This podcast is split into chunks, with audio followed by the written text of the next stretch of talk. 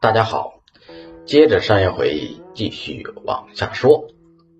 在张道陵携夫人弟子飞升的时候，历史已经走到了东汉汉桓帝年间。此时，皇帝昏庸，宦官奸臣当道，民不聊生。曾经辉煌一时的大汉王朝，已经走到了他的生命最后一个阶段。就如同悬崖边的一根朽木，就差有人最后推他一把了。不要急，这个推他一把的人很快就出现了，他就是这个国家的主人汉桓帝。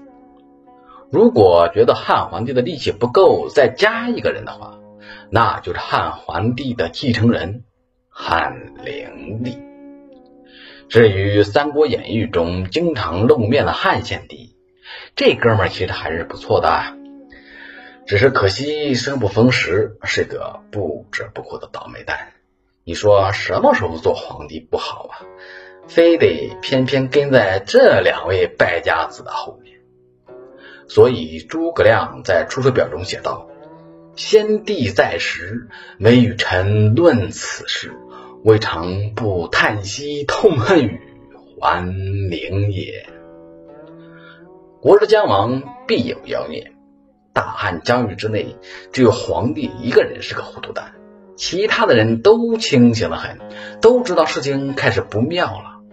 其中一个清醒的人，正在悄悄的指挥他的手下，在每家每户的门上写上：“苍天已死，黄天当立。”岁在甲子，天下大吉。此人也姓张，名字叫张角。而远在巴蜀，另一个姓张的哥们儿正独自坐在鹤鸣山的道观里愁眉不展。他就是第二代张天师，正一掌教真人张道陵的弟子张衡。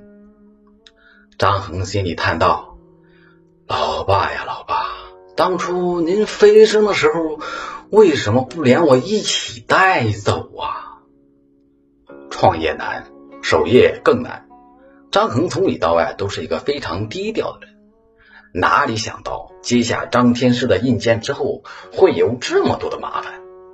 先是谣言满天飞，有人说张恒的老爸张道陵先生不是白日飞升的。而是在深山修炼时，由于年老体弱，遇到了一条大蛇。由于脚步蹒跚，跑不快，结果被蛇给吞了。张陵这笨蛋呢，找不到尸体，只好编了一个什么白日飞升的狗屁故事出来蒙大家。咦，真是大不孝哦！张衡异常愤怒。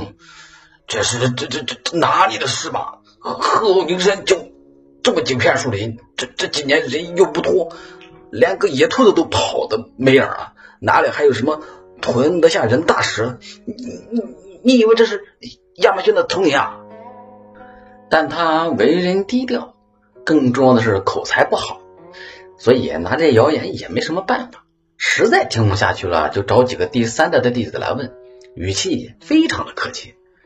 这这个那那啥，嗯，请问你们啊有没有听过对祖师爷不敬的传言啊？几个弟子脖子一梗，白眼珠子一翻，什么传言？没听说过。您听说过吗？你是听谁说的啊？张衡一下子又没有话说了。他也不好意思说出来，告诉他那谣言人的名字呀。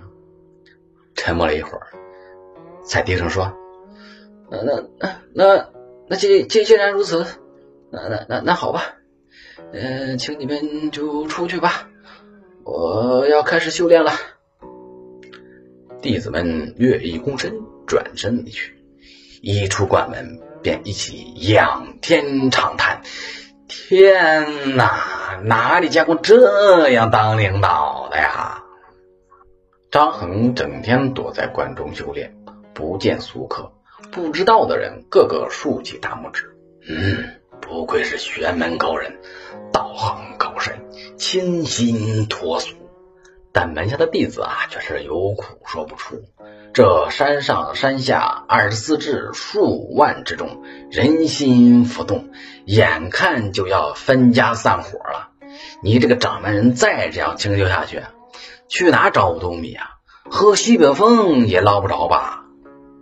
就在这危急关头，出现了一个神秘的人物，他的到来拯救了摇摇欲坠的天师道。此人已姓张，名修，出身、来历、行踪皆无从考证，仿佛是从一个时间裂缝里突然钻出来，晃了几十年，又莫名其妙的消失了。有人说他是张道陵老师的关门弟子，见师门衰微，挺身而出，特来拯救；也有人干脆说他就是张衡的化名，或者是说张衡的分身。张道陵早年不是会些法术，作为张道陵的亲生儿子张衡，会点分身法术这样的基本功，应该也不是什么难事吧？还有些人那嘴巴就不干净了，祖师爷当年不是精通房中之术吗？莫非？嘿嘿嘿。这些龌龊的小人到处在传那些张宁不为人知的那些秘密呀，什么张宁秘史之类的八卦新闻。不管怎么样吧，这个张修还是以不为人知的方法，神秘的掌握了天师道的实际领导权，然后就立刻大刀阔斧的展开了一系列的改革。首先，他完善了张道陵祖师的浮水加祷告的治病大法。增加了净尸思过这一程序，也就是找间黑屋子，也不上锁，自己把自己关里面，一个劲儿的苦苦思索：我到底干了啥坏事啊？老天爷偏偏要我生病，我到底是干了啥坏事呀？我到底是干了啥坏事呀？我估计啊，就这样干下去。啊，就是把孔夫子关里面三天三夜出来，那肯定也是一脸的羞愧。然后就是加强理论学习，要求弟子们务必把《老子五千言》这本书天天读五日日记，隔一段时间还要向祭酒们汇报学习心得。要知道，老子虽然只有五千个字，却是中国历史上有名的晦涩深奥，众多弟子文化程度本来就不高，半个月下来。一个个读得迷迷瞪瞪，走在山路上晃来晃去，就像一群喝醉了酒的酒鬼一样。一不小心，俩人碰一起，连忙道歉。本来该说啊对不起对不起，但一出口却是道可道非常道。被撞的那位也不含糊，马上打理：名可名非常名啊！